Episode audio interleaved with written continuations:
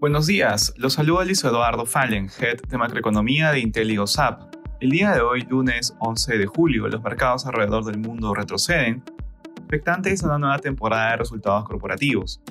De manera particular, en Estados Unidos, los futuros americanos transan con pérdidas a la espera de que comience la publicación de reportes corporativos de segundo trimestre del año, que dará luces sobre cómo las empresas americanas se enfrentan a la elevada inflación, presiones de costos y menor demanda ante el desvanecimiento de estímulos fiscales y monetarios implementados durante la pandemia. En la eurozona, las bolsas europeas muestran resultados negativos.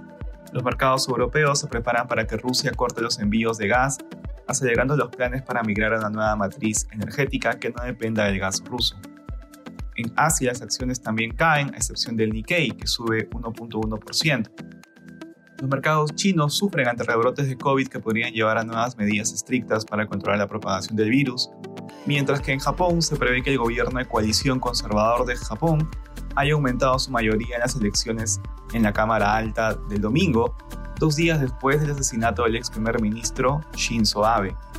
Respecto a commodities, el precio del oro retrocede, por su parte el precio del cobre cae durante la jornada, Finalmente, el petróleo disminuye ubicándose alrededor de 203 dólares el barril WTI.